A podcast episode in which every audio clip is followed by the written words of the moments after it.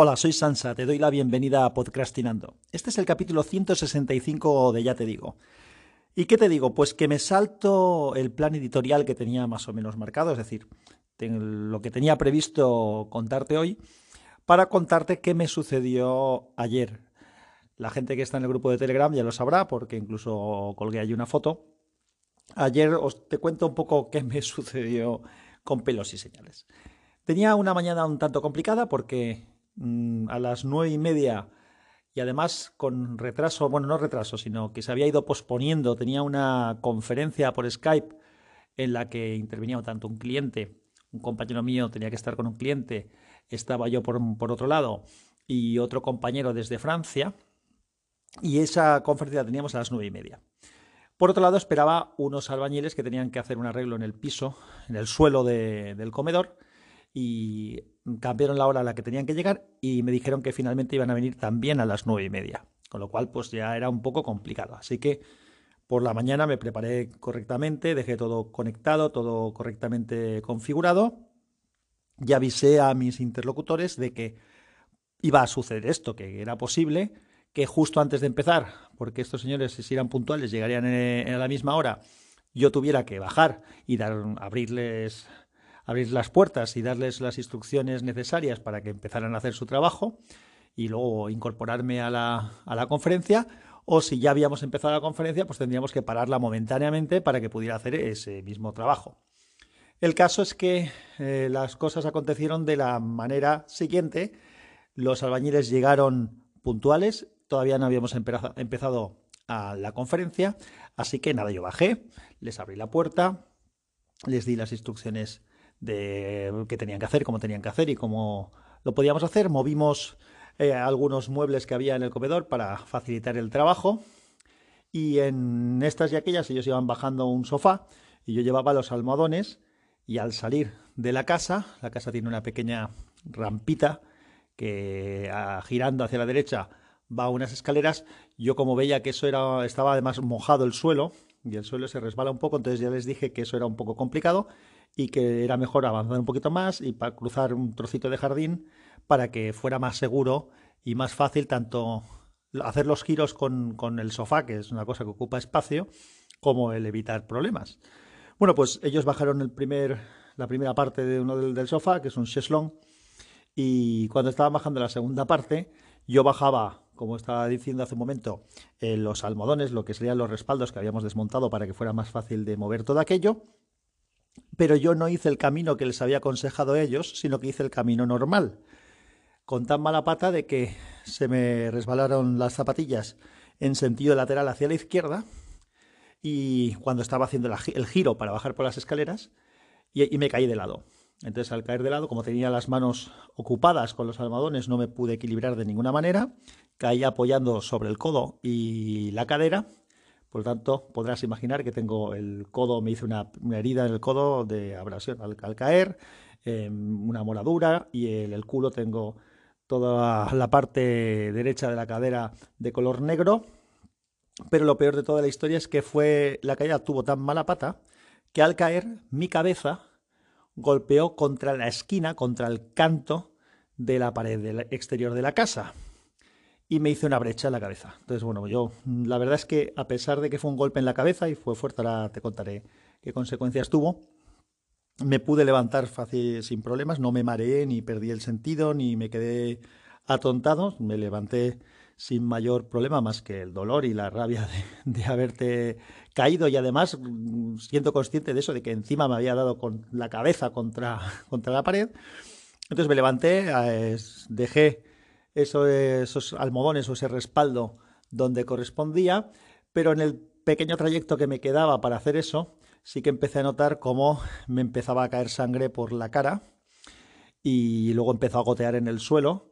Acabé con la cara toda ensangrentada, me caía por el cuello, me iba haciendo charcos de sangre por allí por donde andaba. Así que saqué un Kleenex, tenía o sea, unos pañuelos de papel que llevaba en el bolsillo, me lo puse en la zona de donde me había impactado para frenar un poco esa salida de sangre, que yo se empapó enseguida, tuve que sacar otro. Salieron los albañiles, me vieron, se asustaron. y nada, fui al baño, me lavé un poco, llené el baño de sangre, saqué otro papel, Y bueno, la conclusión de toda la historia esta es que me, me insistieron en uno de ellos en acompañarme al centro de salud para que me echaran un ojo porque me miraron un poco y decían que, la brecha no era pequeña. Así que me fui al centro de salud. Y en el centro de salud, eh, la verdad es que la gente se portó fenomenal porque yo iba allí, ya había dejado eso de manar sangre, pero aún así yo llevaba la venda. Teóricamente yo pensaba que me había limpiado, pero luego ya me vi cuando llegué a casa otra vez que tenía toda la zona de la barbilla y el cuello aún manchados con sangre y la chica que me vio en la cola de, bueno, la cola para que me atendieran allí, pues automáticamente me dijo que había dos personas delante y se apartaron y me dijeron que no, que, que pasara yo. Entonces nada, pasé, le di el SIP, el SIP es la tarjeta sanitaria, a la gente de recepción y automáticamente me metieron en, en una sala y, y, nada, me examinaron y me metieron tres grapas en, en la cabeza. Entonces llevo ahora tres grapas creo que alguna vez me, de pequeño me pusieron grapas, alguna vez en, la barbilla, con algún corte que tengo, pero hacía muchos años que no me ponían, sí que me habían hecho algún punto de sutura, sí que los últimos, sí que recuerdo en algún momento, pero grapas hacía tiempo que no. La verdad es que, bueno, me lo hizo muy rápido la chica que me atendió y, quitando la molestia del dolor de que te lo meten eso y sobre todo la sensación de, de de que te arrastra. La grapa cuando entra se ve que aprieta, para, lógicamente para juntar la herida. Y, eso sí que me fue una sensación rara. Nada, estuve allí un poco, me dijeron que me quedara sentado, no si, preguntaron si estaba mareado, yo no estaba mareado, la verdad, pero claro, sí que es verdad que estaba sudando, entonces yo creo que por precaución me quisieron tener ahí un, un ratito. Lo que realmente pasaba, que es lo que les expliqué, es que estaba un poco estresado, porque si recuerdas, eh, ya te he contado lo que pasaba. Es decir, tenía a unos esperando para una conferencia, a otros a los que estaba atendiendo. A todo esto no te lo he contado antes, pero antes de ir a, lógicamente, al centro de salud, volví a subir las escaleras y sentarme delante del ordenador, mandé un mensaje a la gente, les dije lo que me había pasado, que me disculparan y que, lógicamente, hasta que volviera, pues no podía incorporarme a la conferencia, que empezaran sin mí, que si podían apañarse sin mí, pues que se apañaran. Eh, al final se demostró lo que está claro que nadie es imprescindible y con más dificultades que ventajas, pero bueno, al final se, creo que se medio apañaron. Luego me mandaron un resumen y he tenido que intervenir yo para acabar de aclarar algunas cosas, pero bueno, se ha podido, se ha podido hacer. Bueno, aparte de contarte la anécdota, estoy bien, ya eh, es el día siguiente hoy, o sea, esto sucedió ayer y ha pasado toda la noche, he estado bien, no he tenido mareos, no, ayer no pasé un día bueno, lógicamente, pero no estoy mal, estoy, me encuentro bastante bien, no puedo hacer gran movimientos bruscos ni rápidos porque entonces sí que noto un poco el mareo. Así que, que no tengo mayor, mayor problema, ya del moratón ese que he comentado en la cadera. Lo que sí que reflexiono, porque yo tengo dos niños y, y claro, hay veces cuando bajan escaleras y demás, ves con cuidado que las escaleras tienen peligro es lo, típico que se comenta muchas veces de, de cuánto daño te puedes hacer con una cosa muy tonta y en principio que puede ser perfectamente inofensiva, como caerse resbalándote en tu propia casa, ¿no? Aunque fuera en el exterior de la casa, igual habría dado. Yo me podía haber resbalado y podía haberme caído y haberme quedado solamente con el daño del codo y de la cadera, le podía haber dado la cabeza de plano, con lo cual me podía haber quedado un poco, eh, un poco dolorido, pero también sin muchas más consecuencias. Le dio la casualidad de que le di a la esquina, justamente, y me hice la brecha. También es verdad que si te haces un golpe, en la cabeza y te haces una pequeña brecha, eh, también eh, al poder manar la sangre, pues evitamos problemas de que haya un pequeño coágulo allí dentro, lo cual eso tampoco el caso es que si en vez de caerme donde me caí, me hubiera caído nada, 15, 20 centímetros más adelante, habría sido ya en la zona de las escaleras, me habría caído por las escaleras y me podía haber dado con la cabeza en un escalón y haberme quedado allí tieso. Así que bueno, pues estas cosas que son tan casuales, pues pueden tener consecuencias más graves de las que nos imaginamos. Así que bueno, hay que andar con ojo, hay que ser consciente de que,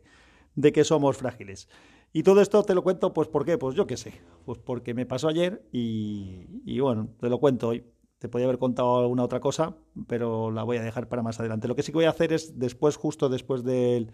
del corte, sí que te voy a contar otra cosita que no tiene nada que ver con, con esto. Bueno, vamos a decir eso de no se vayan todavía, que aún hay más.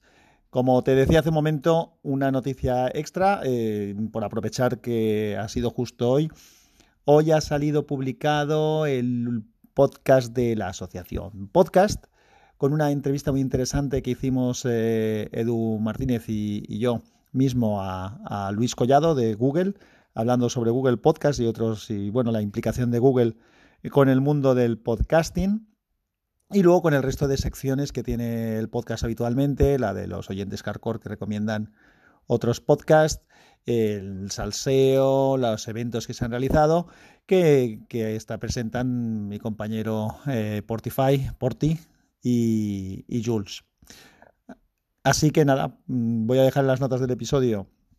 el enlace por si quieres escuchar el, podcast, que creo que ha salido bastante interesante. Nada, un saludito y que la fuerza te acompañe.